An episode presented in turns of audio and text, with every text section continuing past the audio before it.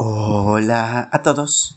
9 de octubre y gracias a nuestro devocional Alimento para el Alma, hoy podrán escuchar Ojos Abiertos. Lectura devocional sugerida es Génesis capítulo 3 del verso 1 hasta el 13. El inicio del verso 7 nos dice, entonces fueron abiertos los ojos de ambos.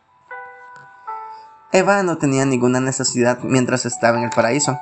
Adán tampoco. Sin embargo, cuando el enemigo los tentó les dijo, seréis como Dios.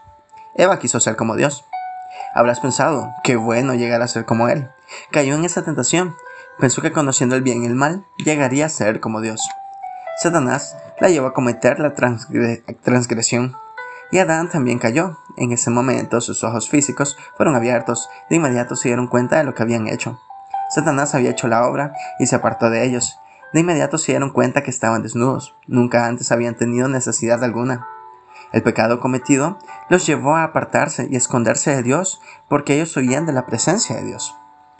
Hoy como ayer, el pecado nos aparta de Dios, nos lleva a justificarnos como Dan con Eva y Eva con la serpiente. Hoy tampoco reconocemos la culpabilidad de nuestras acciones.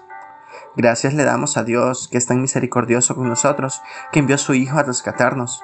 Él pagó por nuestros errores y pecados lavándonos con su sangre, devolviéndonos la entrada ante su Padre. Ya no somos los que nos justificamos, es Jesús quien nos justifica. Debemos abrir nuevamente los ojos espirituales para que podamos disfrutar del reino de los cielos, aquí en la tierra de los vivientes. Cristo Jesús nos devolvió la gloria perdida con Adán.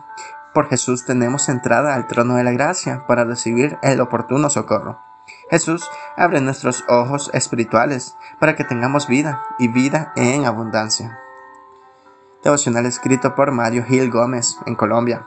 Jesús es la puerta de entrada al perdón. Muchas gracias por escuchar.